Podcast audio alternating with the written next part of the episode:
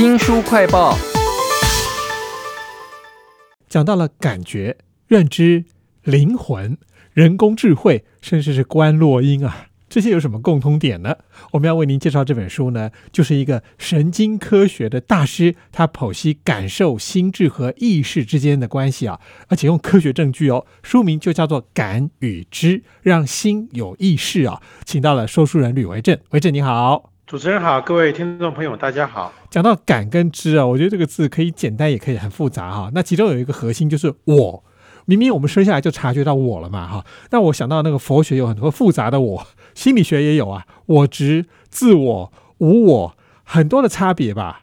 对啊，佛学常常会讲这个我啦相关的一些概念啊，但是在作者来看，他并不是去探讨那些东西的本质啊，他比较像是着重在。自我这件事情啊，它是怎么个形成的啊？意识跟自我之间有什么关系啊？那简单讲，作者是说啊，为什么会有自我意识啊？是因为一个所有权的概念，就是说，我觉得我拥有了我自己，就是包含我这个身体啦，包含我的想法，这些都是我的。我们人啊，有一些五感，像这个视觉、听觉这些五感，可以收集到资讯，传到我们的这个大脑。那同时呢，我们也可以感受到心跳、肚子饿了。像这些有内部的、有外部的资讯啊，就会让我们开始发觉说，哦，原来身体外面是不属于我们，身体啊跟身体里面呢是属于我们的。这个属于我们啊，最后就会变成所谓所有权的概念，也就因此呢会产生这个自我啦、意识这方面的最后的思考的结果。好险，你只花了一两分钟来解释啊！我怕你再讲下去，大家就开始害怕了。书名叫做《感与知》啊，让心有意识。那这本书用科学证据来讲这个意识这件事情，就让我马上想到的是灵魂。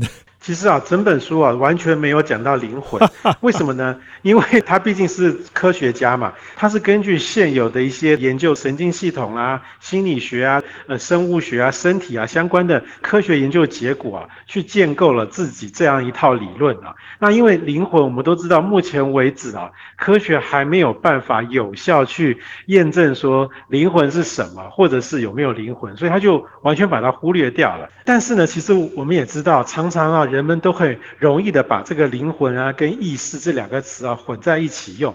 看完这本书之后，其实我觉得把意识啊当成一个灵魂的一种表现出来的一个方式啊，其实也是可以接受的啦。就因为我们都搞不清楚，所以我们把它混在一起啊。但科学家的眼中看感跟知，他是没有找到灵魂的证据的喽。那我还想到人有很多的状况都不是清醒的，比如说我们睡着或昏倒的时候，这个时候到底有没有意识啊？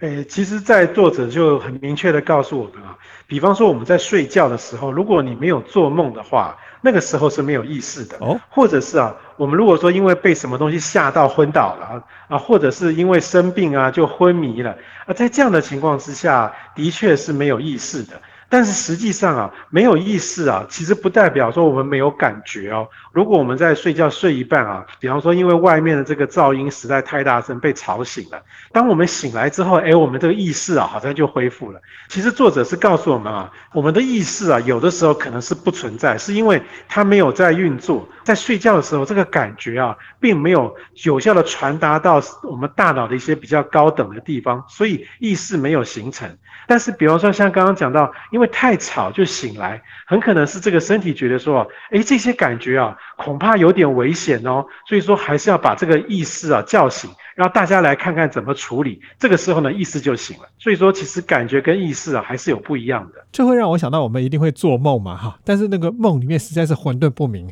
我觉得它跟意识应该是有个区别的哈。讲到感与知啊，现在的高科技已经可以做到模仿学习。甚至自我对话跟别的对话的机器，我们称它为人工智慧。哈，不晓得这个作者对人工智慧是什么样的观感呢？哎，其实作者就说啊，如果按照目前这些人工智慧或者是机器人的这样一个发展的方向来看啊，接下来不会有这种机器会有意识这样的情况产生，同时呢，也不会有什么机器人或是人工智慧啊，要把人类赶尽杀绝的情况发生。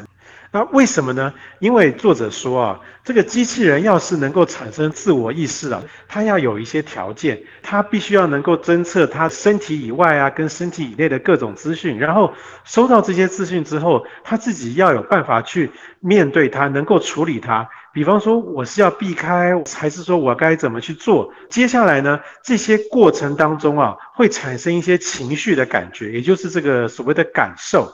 或者是我必须要去处理它这样的一一些这个做决定的机会啊，才会形成说我接下来要思考该怎么去做，也就是这个自我意识这件事情。作者说，因为前面的过程啊都不存在嘛，所以就不会有要去思考怎么去做事情这样的一个结果。他当然就会想到说，哎，那我遇到这样的情境，我是不是把人类毁灭了对我比较好呢？这个情况就不会出现嘛，所以当然就不会发生这个毁灭人类的情况。那我想那些大坏蛋或者是科学家想要继续研发更高级的人工智慧的时候，也许就可以用这本书当参考。什么地方现在科技还做不到了，我们就尽量往那个地方发展吧。书名叫做《敢与知》哈。让心有意识，神经科学大师剖析感受、心智与意识之间的关系的科学证据啊！因为现在有疫情嘛，所以我想到那个病毒看起来很有目的性哦，它想方设法快速的跟我们体内的一些受体要结合，我觉得它应该是有意识的吧。其实，在作者看来啊，病毒啊，的确是他。建立这套理论的一个好像可以打脸他的地方，他自己都这样承认哈。为什么呢？因为虽然这个病毒啊，就它的行为模式来看啊，它跟细菌啊，或者跟其他什么寄生虫很像，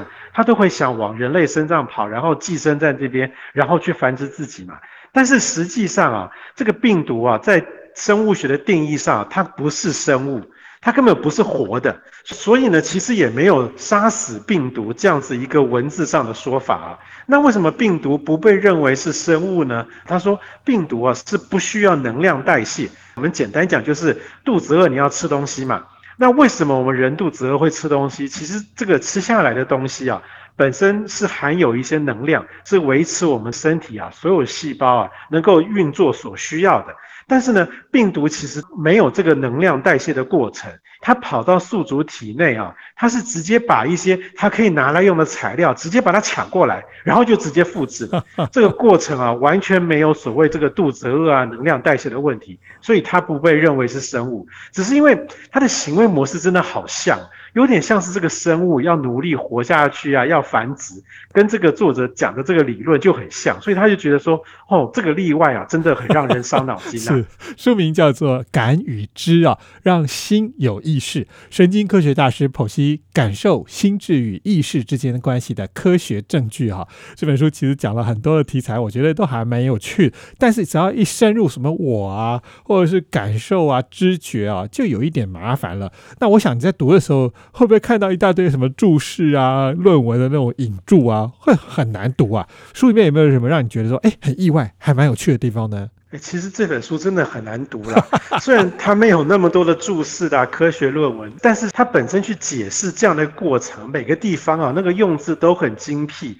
不过说实在话，这个书其实也有一个很有趣的地方啊，作者会把一些痛苦或是快乐啊。这个程度的差别啊，把它解释成是我们这些生物想要趋吉避凶啊，让自己活得更快乐啊、更健康的一个方法。比方说啊，我们可能因为病痛啊，会有一些身体疼痛的情况。如果说今天只是小病痛的话，我们可能会暂时忽略它，而去忙着别的工作啦，或者是上班等等的事情。